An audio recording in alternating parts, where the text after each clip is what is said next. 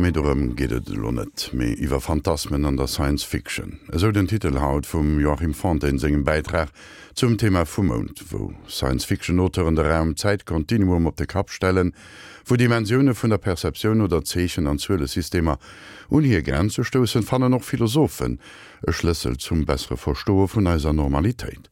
Science Fiction war du west zanter je hier eng regelrecht Schatz köcht fir die streng Disziplinen vun den Erkenntnistheoretiker, Metaphysiker an Logiker. Hannegren vum Joachim Fontaine. 100 Jahre übermorgen. 1916 brachte der Luxemburger Hugo Gernsback erstmals sein Magazin Electrical Experiment heraus, in dem er das Neueste an Technik vorstellte und damit seine Leser amüsierte, belehrte und inspirierte, indem er aber auch als erster darauf kam, dass nicht nur der Mensch die Technik, sondern die Technik umgekehrt das Verhalten des Menschen beeinflussen wird in Zukunft. Seine Science Fiction, wie Gernsbach sie erstmals in den Scientific Adventures of Baron Münchhausen nannte, machte beides glaubhaft. Die Charaktere der Personen und die Technologie ihrer nicht immer rosigen Zukunft, wie er sie auch zehn Jahre später 1926 in seiner Reihe von Amazing Stories noch populärer machte, wo es um die rechte Mischung aus harten Fakten und Drama ging. A charming romance intermingled with scientific fact and prophetic vision. Prophetische Visionen kennt auch die Philosophie schon länger. Utopien, Gleichnisse, Parabeln und Mythen waren für Platon, Thomas Morus, Albert Camus und viele andere nicht bloß Märchen, im Gegenteil. Sie machten in einfachen Worten und ohne Imponiersprache klar, was in Theorien und abstrakten Formeln keiner verstanden hätte. Ähnliches leistet auch die Science Fiction. Sie bietet die Arena für Gedankenexperimente, die in die Extreme gehen können, bis zum bitteren oder Happy End. Science Fiction darf zu Ende denken, was viele befürchten, wenn Wissenschaftler die Grenzen der Natur, aber auch der eigenen Gesetze überschreiten, wenn Heilsversprechen sich mal wieder ins Negative wenden könnten.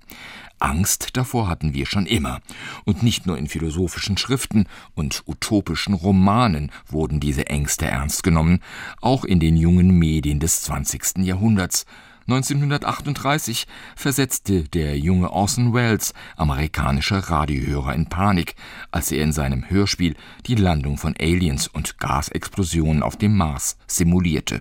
Und nach Orson Welles haben einige andere bewiesen, wie packend Science Fiction sein kann, wenn sie nicht bloß von Sonne, Mond und Sternen erzählt. Vor 50 Jahren 1966 lief die erste Folge von Star Trek, ein Track, der die Cowboy Tracks in den wilden Westen, die damals die TV-Programme beherrschten, ablöste und im Gegensatz zu ihnen einiges an aktuellen politischen Botschaften transportierte. Star Trek-Schöpfer Gene Roddenberrys Idee, seine Sozialutopie mit Entdeckergeschichten in die ferne Milchstraße zu kombinieren, ging auf. In Zeiten von kaltem Krieg und Rassendiskriminierung, in Zeiten, in denen die Frau sich gefälligst zu bescheiden hatte auf Haushalt und atemberaubende Erfindungen wie Waschmaschinen und Geschirrspüler, war Star Trek geradezu prophetisch anders. Captain Kirk nahm einen russischen Navigator in sein Team. Lieutenant Uhura, auf Senegalesisch steht Uhuru für Freiheit, tat als farbige Frau mit Offiziersrang mehr gegen Rassendiskriminierung als manche Bürgerinitiative in den USA. Sogar Martin Luther King bat die Darstellerin, die ihre langweilige Rolle mit dem vielen Knöpfchendrücken abgeben wollte, weiter zu spielen im Interesse der Afroamericans und der Gleichberechtigung. Nach dem Vietnamkrieg sollte Captain Kirks Mannschaft sich auch political correct aus der Innenpolitik fremder und befremdlicher Planeten und Zivilisationen heraushalten. Und wenn da modernste Technologien eingesetzt wurden, dann bitteschön nach Maßgabe der nüchternen Logik eines Mr. Spock und frei von Ideologie und Fanatismus. Aber nicht nur staatsphilosophisches und utopisches erzählt Science Fiction auf unterhaltsame Weise. Mary Shelleys Frankenstein lehrte bereits im 19. Jahrhundert, dass der Mensch nicht Gott spielen und die Schöpfung herausfordern solle, indem er ein Wesen erschafft, das er nicht mehr kontrollieren kann. Noch interessanter finden einige Philosophen das Schicksal des Monsters. Denn auch wir haben unseren genetischen Bauplan, auch wir haben diesen Bauplan bzw. unsere Eltern nicht aussuchen können. Und scheitert nicht auch unser Lebensentwurf oft an der Realität? Ist es nicht auch für uns ein letztendlich absurdes Leben, so sehr wir vom Glück träumen? Matrix, der Science-Fiction-Blockbuster der Jahrtausendwende, wird gern als religiöses Gleichnis interpretiert.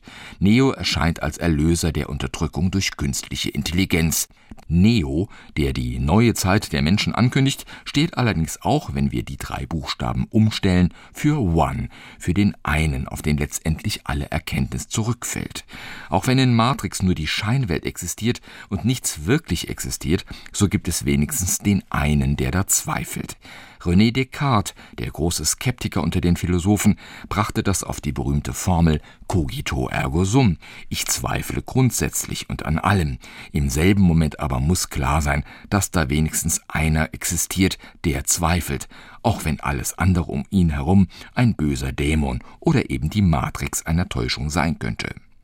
Selbst Arnold Schwarzeneggers Terminator hat mehr zu bieten als Action und pralle Muskeln. Ein Cyborg, eine Mischung aus Roboter und Mensch, steht geradezu exemplarisch für eine uralte philosophische Frage. Was trennt oder vereint da eigentlich Körper und Geist, Leib und Seele? Ist das, was unser Ich ausmacht, mehr als messbare Reizleitung? Ist das, was da fühlt, fantasiert, plant, seine Aufmerksamkeit auf anderes richtet, mehr als biologische Prozesse und Materie, womit wir schon bei der nächsten spannenden Frage wären: Was macht unser Ich eigentlich aus, unsere persönliche Identität? Im Science-Fiction-Film Total Recall bekommt der Held neue Erinnerungen eingepflanzt, was nicht gut geht. Seine Person, seine Persönlichkeit, seine Erfahrungen spielen ihm und anderen einen Streich. Wie sehr verändern wir unser Ich, wenn wir älter werden, wenn wir vergessen oder wenn Krankheiten die Selbst- und Fremdwahrnehmung verändern?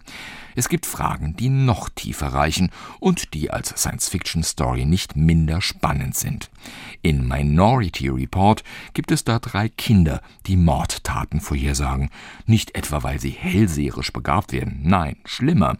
Alles kommt, wie es kommen muss, weil es vorher festgelegt, determiniert ist. Mit Hellseherei hat das gefälligst nichts zu tun, sagen die Deterministen, denn schließlich gibt es ja nichts in unserer Welt, das keine kausale Ursache hätte.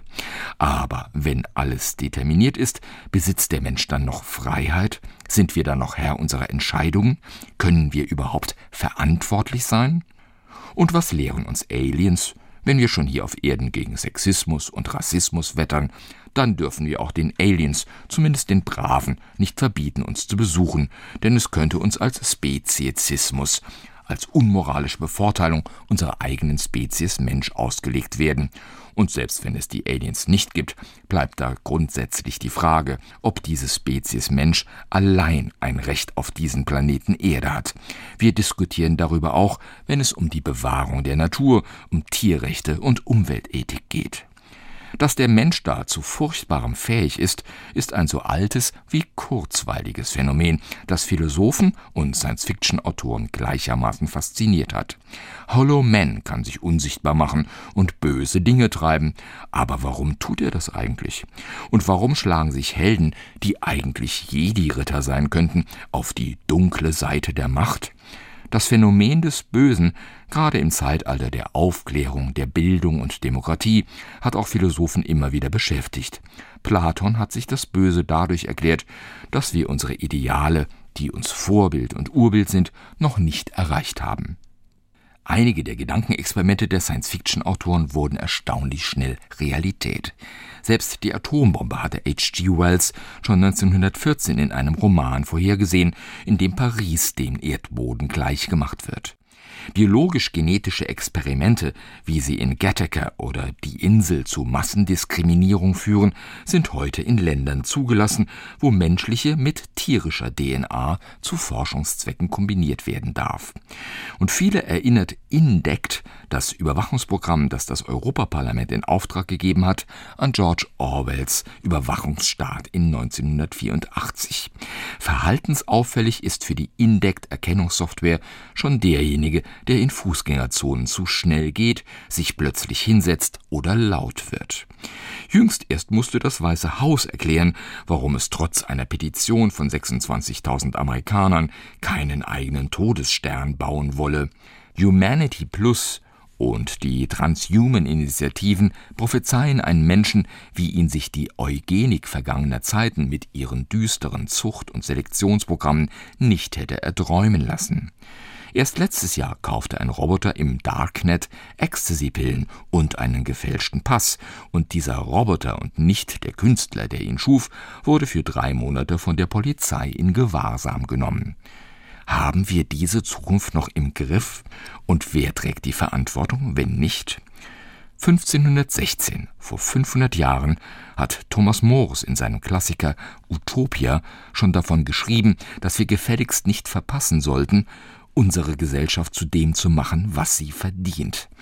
Laut Star Trek haben wir dafür zwar noch 200 Jahre Zeit, aber Snowden und Wikileaks zeigen, dass es sich lohnen kann, die Zukunft im Auge zu behalten. An dat war den Joachim Fontaine.